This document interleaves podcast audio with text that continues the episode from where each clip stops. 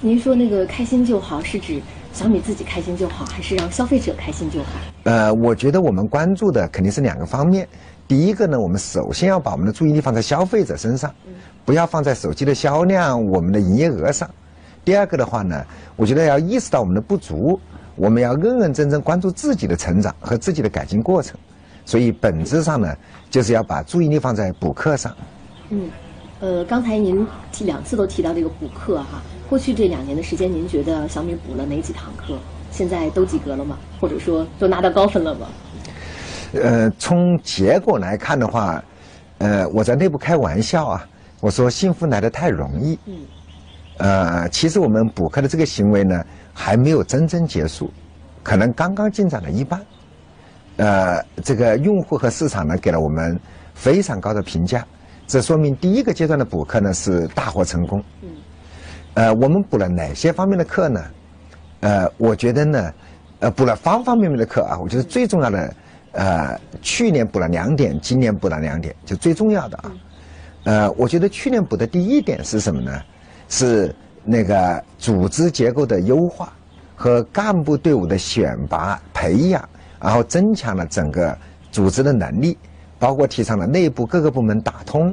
尊重手机行业的规律，比如说产供下全部联动，所以呢，呃，这些事可能不是消费者关心的，嗯，但是对一个像我们这样一万七千人的企业来说，我觉得精细化的管理是我们把企业持续成长的很重要的一点，嗯，所以呢，我觉得第一个呢就是精细化的管理，我觉得第二点的话呢，强调技术立业，因为我们是一个工程师文化的企业。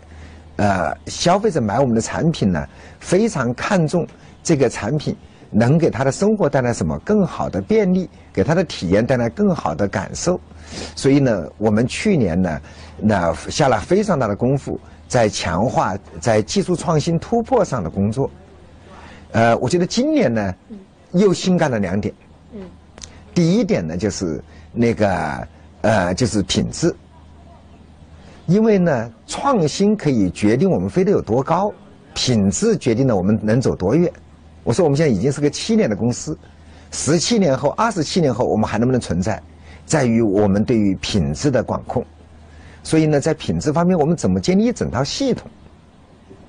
呃，我在内部也反复跟大家交流，我说小米为什么能够一家创业公司能击败国内外所有的对手，呃，问鼎中国市场？为什么？甚至最高的时候干到中国第一、世界第三，一个十来个的小公司杀到高手如云的手机行业能赢是个奇迹。主要原因是什么？是品质。呃，那么我们今天在品质上的挑战是什么呢？是我们的同行都大幅度的进步，我们怎么建立完善的品质系统？怎么能把品质放到最高的优先级？然后怎么能够在品质的竞争里面？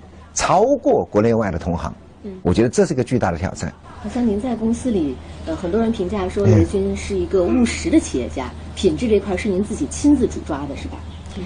呃，我觉得为了在内部呢，那最快达成共识呢，那个我兼任了我们品质委员会的主席，嗯，但是我在内部讲得很清楚，我说我这个主席主要是挂名的，嗯，干活要靠大家，所以呢，我们组成了那个品质委员会。就是各个部门的主管都在里面。嗯，除了品质委员会以外呢，我们增加了一个很重要的执行部门，就是品质办公室，就是从头到尾打通，就是那个从用户的反馈，从研发的角度，各个维度啊专项督办。所以呢，今年呢，狠抓了一年在品质体系的执行。呃，我也挺高兴啊。我们狠抓了一年品质以后呢，我们最近也刚获得了中国制造二零二五十佳品质奖。嗯，这也是我们创办七年来第一次获得的品质方面的大奖。嗯，呃，所以呢，我觉得呢还是挺高兴的。这条路上，呃，您曾经有没有这种忐忑，或者说觉得不被理解的孤独？因为很多人在过去的几年可能会产生那种质疑，就是小米的价格定的低，会不会品质没有保障？您肯定会听到很多这样的声音。现在终于拿了这样一个奖，好像是证明了自己。您觉得这条路走下来，最重要的坚持的那点是什么？或者你们最大的投入又是在哪里？呃，小米这个模式非常非常创新。我们创办小米的初衷呢，就是希望做感动人心的产品，然后定诚实厚道的价钱。啊，这是一个很完美的想法，因为每个人都希望买到又好又便宜的东西。但是这里面呢，最大的矛盾是什么呢？是有一些人呢，习惯上有一种认知啊，就是便宜没好货。便宜没好货。呃，我觉得这是我们这个商业模式最大的挑战，就是我们要挑战一部分人的认知，就怎么能够证明这个东西既好，而且价格呢又厚道，所以这点呢对我们来说要求特别高。呃，我觉得第二个，我们的销售模式对我们也是个巨大的挑战。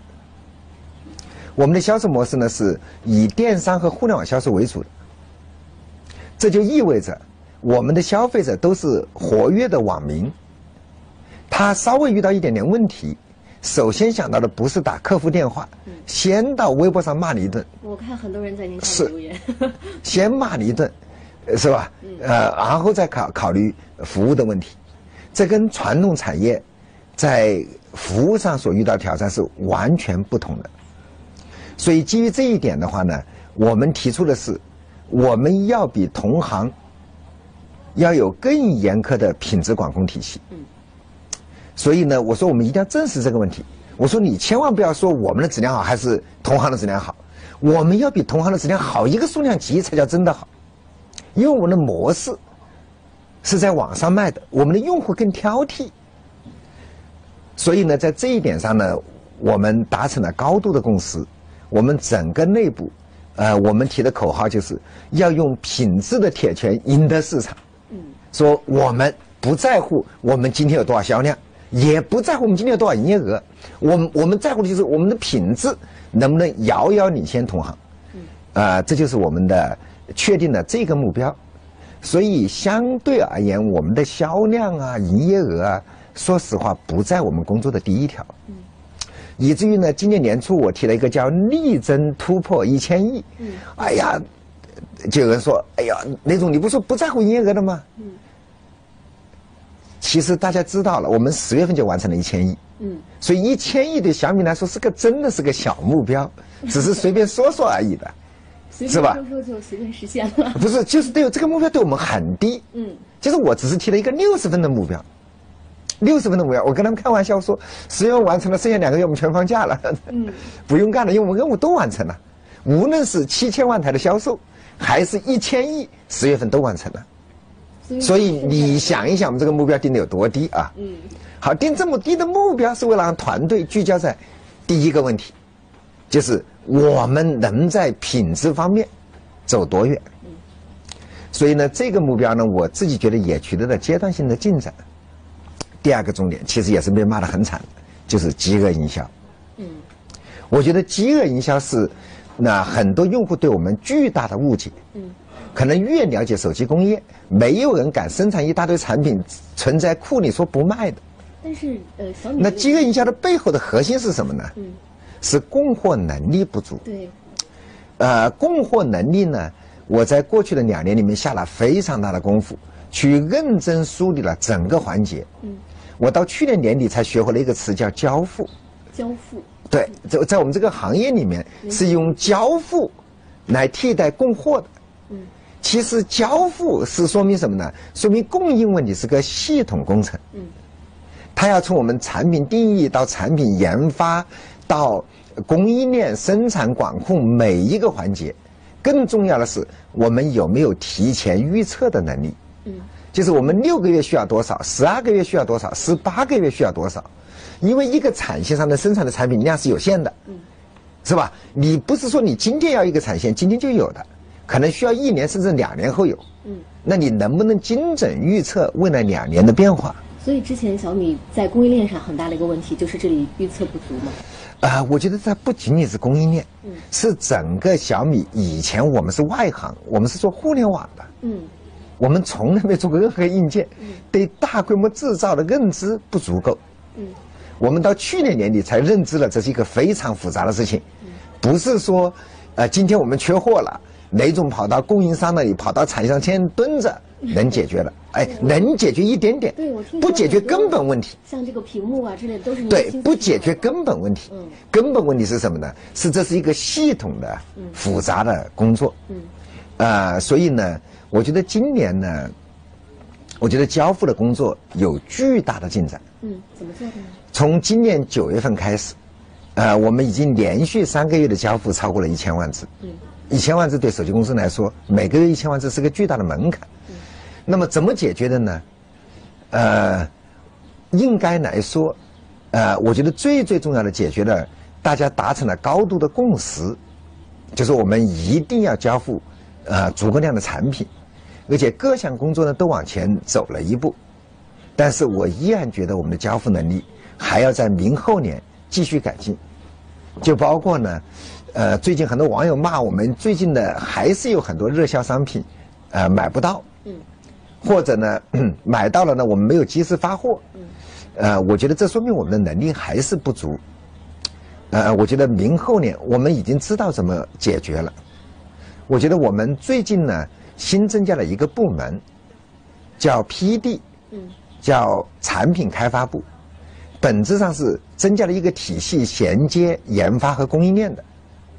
呃，怎么把研发的产品很好的研究？制造方面的装备，制造方面的夹制具，制造方面的测试仪器仪表，怎么解决产业上的技术问题？我们成立一个专门的技术部门来解决那生产供应的问题。嗯，呃，这个部门呢，我们是在十月初成立的。原来零零星有些职能散落在研发和供应链里，今天我们把这些职能全部整合起来，要求系统化的来解决供应中的难点。嗯，所以我觉得呢，呃。交付的问题呢，我们解决了一部分，但是呢，还在解决的路上。嗯，我觉得总体来说的话，呃，米粉们应该还是感觉到小米的产品比以前好买很多了。嗯，呃，还有一点，刚才您一直在提这个小米的创新哈。对。从去年、今年，我发现。呃，可能很久之前大家诟病的小米的专利问题，我们现在这个数量有一个特别大的提升，尤其是在这个科技创新上。今年我看了两个很有意思的东西，一个就是全面屏，刚刚您拿的，您的助理拿的就是这个 Mix 二。但是呃，这个全面屏是不是它的这个不良率其实还是比较良品率哈，不到百分之十，呃，包括量产起来比较艰难。当时您在做这款产品的时候，应该是小米在比较艰难的一个时候。为什么在那样的一个时刻还要做这样一个吃力不讨好的事情？呃，我我觉得啊，小米呢是一群工程师创办的企业，所以呢，我们从创办之初啊就一再强调工程师文化，就在强调创新，就在强调啊不走寻常路。所以我觉得创新是小米的一个基因。呃，并不因为我们业绩好，啊啊，或者我们业绩不好，啊，我们来决定我们是否投入足够的研发经费来创新。我觉得小米始终如一的在重视呃技术的创新。呃，一个具体的体现是什么呢？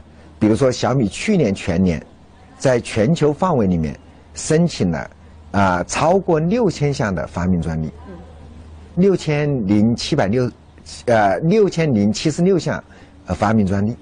所以小米的这个创新的力度由此可见啊。那么我们创新的成果是什么？这个您刚才讲的这个 Mix，呃，Mix 是去年十月份发布的。我觉得 Mix 呢，这个产品最牛的地方在什么地方呢？在于它是全球第一个全面屏的产品。我看到的时候还挺惊艳的。呃，今年各个手机公司，无论是苹果还是三星，都在谈全面屏了。甚至“全面屏”这个词好像也是我提的。哦，您是创始人。呃，这个名字是我们提出来的，之前是没有叫“全面屏”这个说法的。嗯。呃，其实呃，原因也始于呃，在一四年年初的时候，一个呃技术讨论会上啊，我们就在讨论说，未来的手机到底该往哪里走？有各种各样的技术趋势。嗯。呃，我们小米认为手机应该往哪里走？呃，当时聊的时候呢，就一个工程师的他的观点就说呢，呃，我们未来应该手机的前面全部是屏幕，嗯，就像科幻电影里表达的一样。当然，这个主意一出来，大家觉得不可能，嗯，因为有很多技术不成熟。那还是一四年，呃，我们反复讨论以后，我就拍板我说这样，呃，我说呢，呃，我给我们给你，我们成立一个专门的研发团队，我拿一笔预算，没有时间表，没有限额，啊，你们就先干，按照你们想要的东西去干。当然，这个这个就是因为这种很宽松的研发条件，啊，他们就整了两年半，整了小米 Mix 一代。嗯。呃，在整的过程之中，我发现他们想法太多，他们同时还整了陶瓷工艺在手机上的应用。所以去年的时候呢，去年十月份，啊，Mix 一代呢做呢还只做了十万台，而且良品率很低。这个本来我们是当概念机发布的，结果呢特别受欢迎，最后反复加产呢，呃，最后生产了几十万台。当然，大家还是在骂我们，觉得我们饥饿营销。其实不是，是因为它定位成概念机，就是你只要能把这个概念实现，然后有一定的小规模，就可以被验证。有了 Mix 一代的验证以后，今年九月份我们发布 Mix 二的时候，这个这个，说实话，第一个月我们就供货超过了四十万只，所以呢，大家还是觉得，呃，在这一点上，我们的迭代的速度和进步的速度很快。嗯像 Mix 二代呢，我们这次还试验了全陶瓷，就是用一整块陶瓷做成的手机，呃，看起来就像玉一样，非常的精致。所以通过 Mix 这一款产品，我们同时验证了全面屏，验证了陶瓷科技。呃，我觉得这点还是我还是挺自豪的啊。我我觉得呢，小米这么年轻的一家公司，在这项技术上引领了全世界的科技的潮流。呃，我觉得这点还是挺了不起的。你们就是希望去探索这个技术的边界在哪里，是吧？呃，我觉得最最重要的是，我们是一群工程师，就是很喜欢这件事情，呃，一直在探索说未来的趋势是什么，消费者到底要什么样的产品。呃，这一点呢，呃，我觉得是小米创新的根源，是我们更多的是从消费者角度来看的。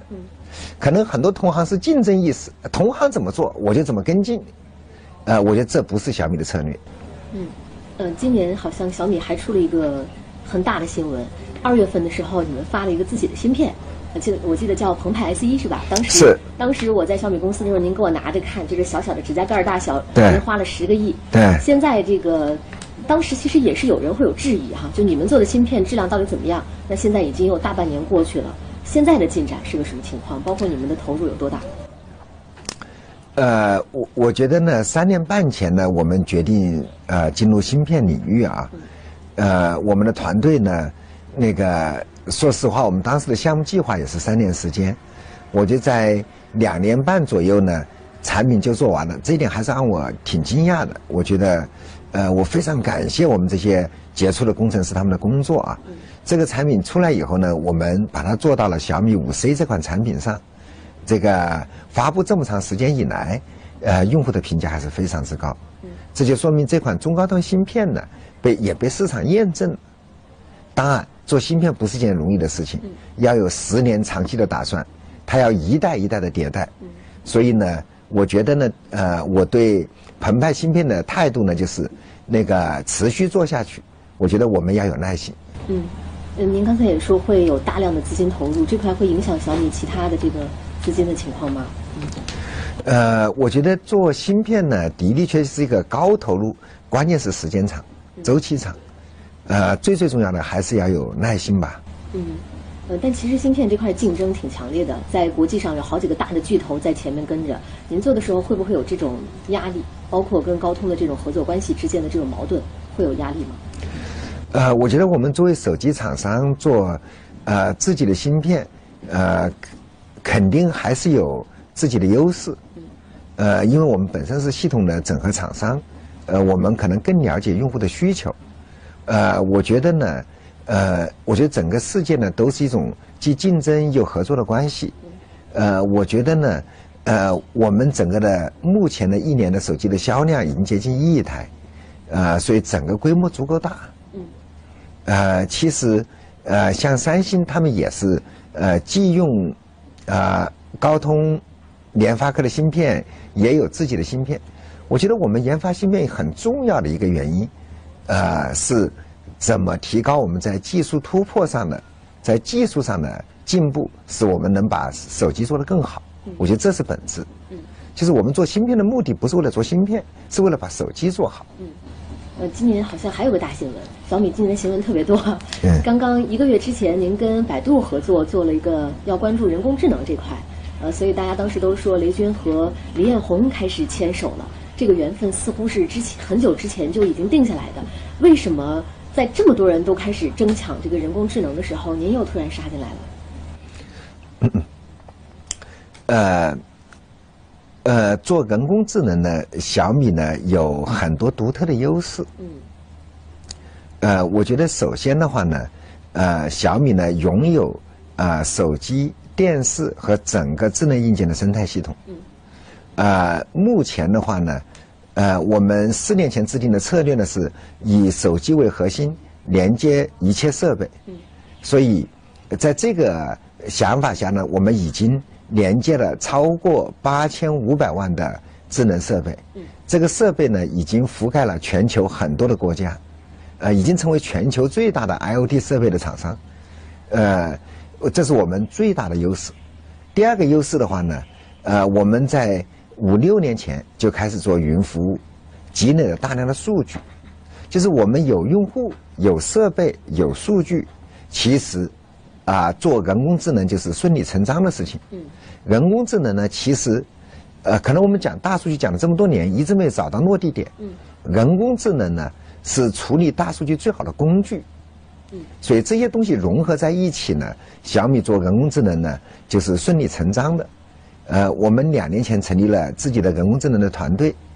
呃，在今年的七月份，我们发布了小米的人工智能音箱，就是小爱同学。嗯。呃，这个也是今年下半年的爆品啊，这个目前呢也还在缺货之中。这个很小卡通的那个是吗？对，那个小爱同学呢非常火爆。呃，我相信在今天的人工智能产品里面也是名列前茅的。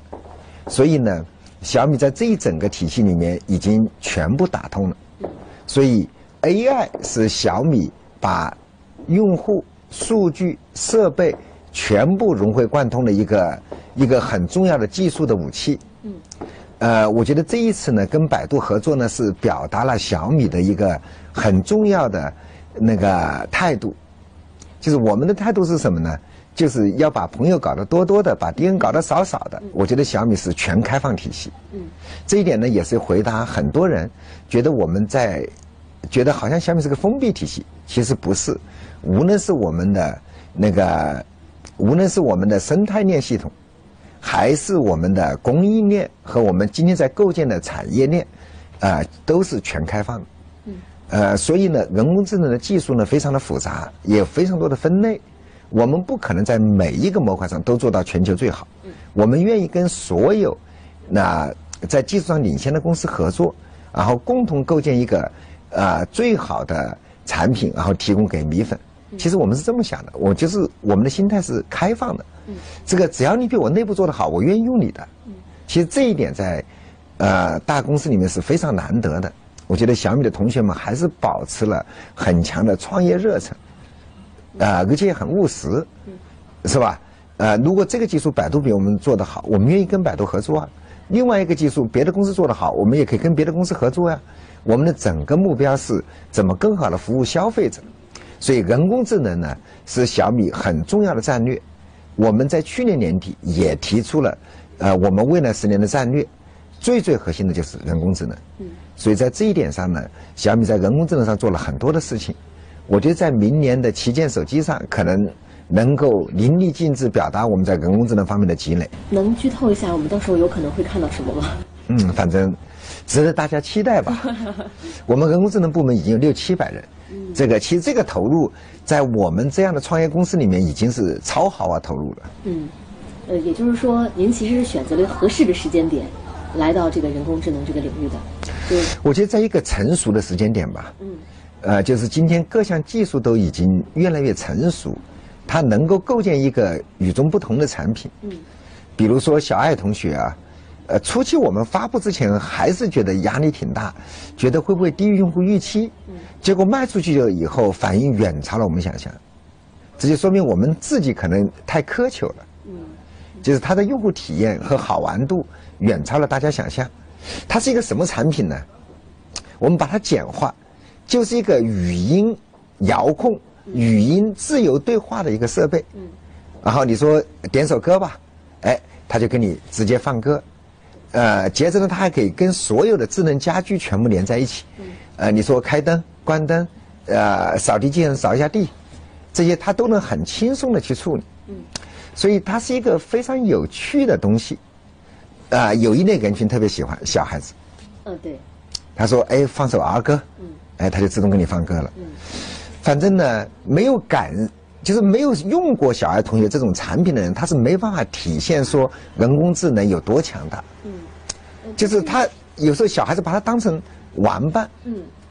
就会跟他交流哈，但是我发现其实像刚才您提到的小爱这种智能音箱，过去几年呃各家公司全在推，似乎大家都在努力的寻找人工智能究竟能落地用到哪里去。是。但是您看到有更广阔的空间是能用到哪里去？尤其对于小米，刚才您说台子其实都已经搭好了。呃，呃，人工智能呢是一次技术革命。嗯。这个技术革命真正发挥优势呢，它要和各行各业相结合，各行各业相结合。今天呢，产业正在探索之中，啊，目前体现的最淋漓尽致的几个产品是什么呢？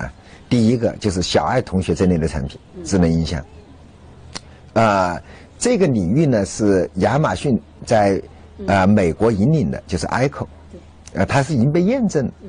第二个呢，竞争极其激烈的 AI 技术是在哪里呢？是在手机的拍照上。怎么能把照片拍得更好？呃，它也融包括相册，它也融合了非常多的人工智能的技术。好，除这两个以外啊，这是普通老百姓能感受到的。嗯。呃，产业界还在比拼的是什么呢？自动驾驶。嗯。还有那个医疗。嗯。医疗取代的就是以前看片，就是拍完这个照片以后，那个是吧？那个要等很久才能诊断。现在呢，机器自动开始看了。嗯。呃，我觉得离实用已经越来越近了。呃，还有呢，金融。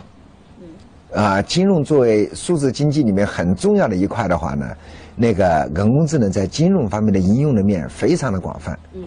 这个基本上啊，我觉得大家今天找到的，主要是这么很重要的几个突破点。嗯。我的观点是跟各行各业都会结合。比如说，我们刚才说是小爱是个音箱，我的观点呢就说呢，它作为一个音箱，可能会未来嵌入到每一个房间里。更重要的是，它可以嵌入到每一个设备里，它会做得越来越精致，越来越便宜，体验越来越好。哎，比如说你在录像，你跟录像机说，是吧？那个自动对焦，嗯，不用拍的帅一点，对，然后美颜，是吧？直接磨皮，哎，你完全可以用。呃，小爱同学他有原厂语音，嗯，你就可以跟他很轻松的对话的方式，就可以完成沟通和交流，而且可以放十米远，他能听得很清楚，这也是科技进步的结果啊。所以我的观点呢，就是 AI 这个技术革命，可能刚开始会从一两点开始突破，接着呢就覆盖到生活的方方面面。嗯，现在我觉得渗透的速度越来越快。所以我有一个观点啊，所有世界上的互联网巨头都是人工智能公司。嗯，今天你去问每家公司，都在做这个。刚才沈南鹏也说要投，一定投人工智能。呃，今天每个啊大规模、大一点规模的互联网公司都在做人工智能，因为不做不行，不做你就会落伍，你就会被淘汰。所以今天呢，我们呃特别像六七年前，几乎每家公司都要做移动互联网一样的。就这个技术革命来的速度远超了想象。嗯，我觉得 Google 的这个 AlphaGo 啊，是为人工智能做了一个全球最成功的 marketing。嗯，让大家意识到说，那个人工智能聪明的程度远超了人的想象。嗯，所以您不担心这个时间点进来会比别人落后一点点？没有，我们两年前就开始了。嗯，只是我们今天发布了一系列的产品。嗯，我认为小米呢，呃。呃，小米今天的位置很舒服，啊，我觉得我们在人工智能领域里面，在国内绝对处在那，因为我们既有的优势还是很强，呃，我觉得我们肯定还是在前面的企业。嗯，嗯，前不久之前，您又做了一个大的这个组织架构的调整哈，小米网的名字改掉了，甚至我们可以理解为小米网已经不见了。那是不是意味着小米的模式从以前的刚才您说的纯电商线上，逐渐的转到线下去了？呃，我觉得呢，呃，小米网呢，我们初期的小米网，在几年前就改名叫小米商城了。嗯嗯。改名叫小米商城，就是纯电商啊。呃，今天的话呢，呃，小米网这个名字跟小米网的职能有点不相符。嗯。呃，它实际上是我们全球的销售与服务的部门，就是各种销售模式与服务的部门。我觉得改名呢，可能更适合它的，更适合它的职能。啊，当然也是一个我们在做线上线下相融合的啊一种体现。嗯，就是早期呢就是百分之百电商，后来不停的演进，不停的演进，不停的演进，原来电商变成了小米网的一个部门，叫小米商城。所以我觉得小米网这个名字呢跟我们的职能有点不符，所以呢借这次组织结构调整呢，把它改的呃更符合它的定义。嗯，呃，我觉得还有很多的调整，比如说。这个我直接管了手机部一年半以后，嗯，呃，我觉得业务呢已经到了一个阶段。对，很多人说您开始务虚了，开始有更大的战略了。呃，我觉得到了一个阶段以后呢，呃，还是需要有公司的高管在持续啊全身心的关注手机业务的发展。手机业务是我们支撑业务啊，这个，所以我们最后调了我们的公司的联合创始人。公司的总裁林斌来直接领导手机部，呃，我觉得这个调整呢，是是手机部在公司的被关注力还会进一步提高。嗯，那小米之家过去几年建的也很多，是这种线下的零售店，其实建立起来的话成本很高。呃，在过去几年，似乎很多人都说线下的店都要被淘汰了，但是你们过去几年布局了这么大，那你们是怎么用互联网的思维去这样这样一个线下的店？呃，我自己干电商呢，干了十六七年啊，呃，我对电商的优势非常非常的了解，我也非常看好电商，呃，但是呢，电商也有它的不足。我觉得第一个呢，它没办法体验，嗯，你只能看照片，嗯，是吧？呃，有些无良的电商呢，还会卖家秀，就是看起来很漂亮，你拿了手不是那么回事，没有美颜，对。所以呢，它缺少了一个体验的环节。嗯，我觉得第二个呢，它缺少了呃及时消费。比如说，用户看到这个东西不错，他可以立刻就买。呃，无论我们电商多发达，他得呃两三个小时，甚至一天两天后你才能收得到。所以呢，呃，线下的零售店有它独特的魅力。呃，以前我们为什么觉得线下零售店会走不下去呢？主要是线下零售店的效率很低，效率特别低。呃，这一轮去年年初我们办小米之家，呃，我们面子面上看是线下零售店，本质上是新零售。呃，它能达到跟电商一样的效率。电商核心问题还是解决零售环节的效率问题嘛？怎么能够把东西卖便宜嘛？因为你层层加价，加了很多价以后。呃，消费者不愿意买嘛，嗯，所以我觉得小米小米之家要解决的问题是什么呢？要用电商的技术和电商的方法做传统零售，让传统零售呢插上互联网的翅膀，然后具备像互联网一样的效率，这是核心。所以当你采用这种方法干的时候呢，就跟传统零售店就两回事了。所以我觉得投入还好吧，我们绝大部分店一开店就赚钱，所以我觉得那个投入没有大家想象那么高。当然，你要是传统产业，你刚开始开店先亏一年两年，那那是个巨额的投入，所以我们避免了走那种形式。嗯，刚才您也提到新零售，好像这是这两年是一个特别热的词儿哈。所以，呃，您提到用新零售来打造小米的一个新的模式，是一种跟风的状态，还是说您终于看明白了小米公司的本质到底是什么？呃，我们的市场部考证了一下，好像全国第一个讲新零售就是我。不是马云吗？呃，我上午在一个地方讲的，马云在下午在另外一个会上讲的，呃，我们在同一天讲的。嗯。呃，可能因为阿里的声量大，讲的多。嗯。呃，我觉得我们至少大家应该是不约而同的看到了新的机会。嗯。所以今天小米之家也是新零售的代表作，代表作之一吧。嗯，我就代表了整个用电商的技术来啊做线下零售店的呃一个典范吧。我们今年这是我们第二年干小米之家，我们也获得了中国连锁协会发的那个业态创新奖吧。好，呃，最后咱们谈一下这个小米的全球化的问题哈。我看最近小米的这个增量最快的地方是在海外市场，像那个俄罗斯还有印度。之前您不久也说要在印度投个十个亿，呃，为什么这么看重印度市场？未来小米的海外的这块儿的规划大概是什么样子的？我们到今天为止呢，进入了十六个国家，在十三个国家里呢，排到了市场的前五位，排到了前五位。呃，所以整个在全球各地呢，我觉得表现都非常的好。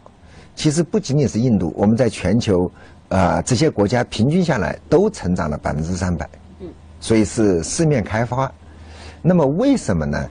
呃，我们谈印度啊，印度在我们国际化战略里面，是我们在两年前树的标杆，就是要用两到三年时间把印度做到市场第一。嗯。是我们种的实验田。所以我们内部就谈的会比较多。嗯，这个，呃，我觉得呢，同时呢，选印度做实验田还有一个原因，印度是全球第二大市场，中国第一大，印度第二大，美国第三大。所以呢，呃，我们需要在几前几大市场里面都做到市场的领先者。嗯，所以呢，我们谈印度会谈的比较多，但是实际呢，随着印度这个实验田的成功，啊，我们公司又确定了下一步几个重要的市场。这个，呃，包括呢，我们也在制定我们进欧洲，我们已经进入了，呃，我们正在制定我们进入北美的时间表，所以呢，在全球会那全面铺开。嗯嗯，最后想呃，您再说一下哈，像欧洲和北美市场其实是特别难进的，呃，包括是不是会遇到当地的垄断问题、政策问题等等。当时马云跟我说，他们全球化中可能最大的困难是人才缺乏。对于小米来说，最大的困难是什么？呃。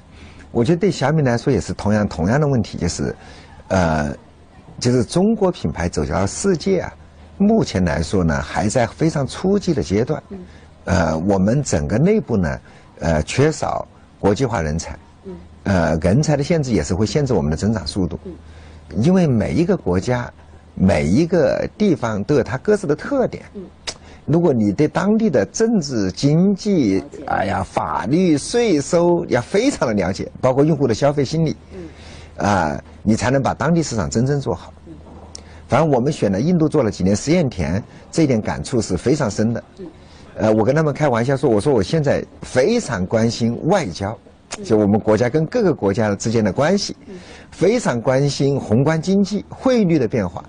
哇，这个汇率影响很大呀。这个原来你都作为一个中国企业家，你不会考虑的很多很多的问题。今天对我们来说，都是你每天需要关注的问题。外交，各个国家的宏观经济，全球经济的走向，这都是我以前说实话接触比较少的内容。好，我们今天新媒体这块先告一段落哈，谢谢雷总。